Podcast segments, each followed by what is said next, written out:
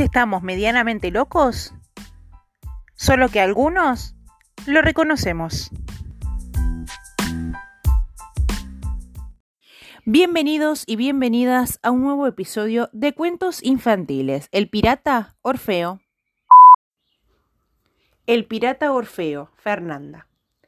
Orfeo era un pirata aventurero y aguerrido, pero tenía un grave problema. Sufría de mareos.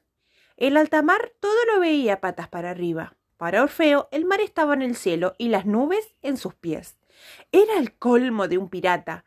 Soñaba con descubrir grandes tesoros como su padre, su abuelo y su bisabuelo.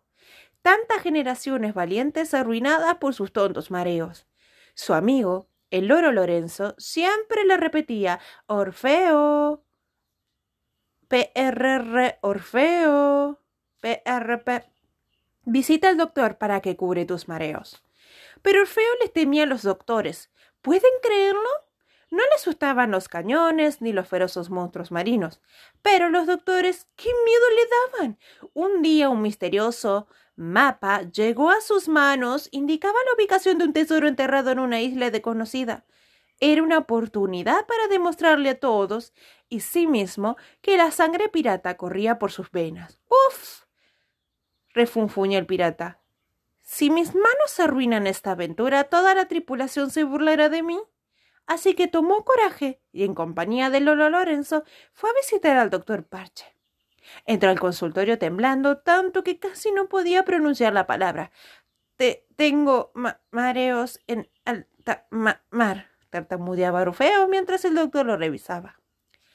El doctor Parche pensativo se rascó su bigote y dijo Sufre del mal de las medusas. Nada grave. Beba seis gotas de este bebraje y se sentirá mejor. Por las barbas de Neptuno. ¿Es eso todo? exclamó el pirata. El doctor Perche había sido tan amable que Orfeo comenzó a reírse del absurdo miedo.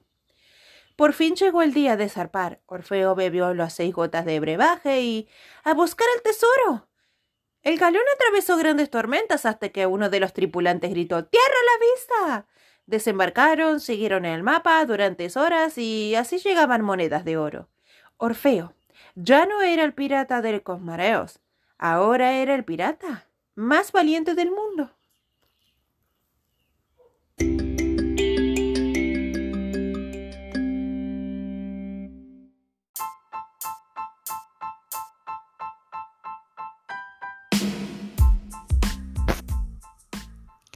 Gracias por escucharnos y elegirnos.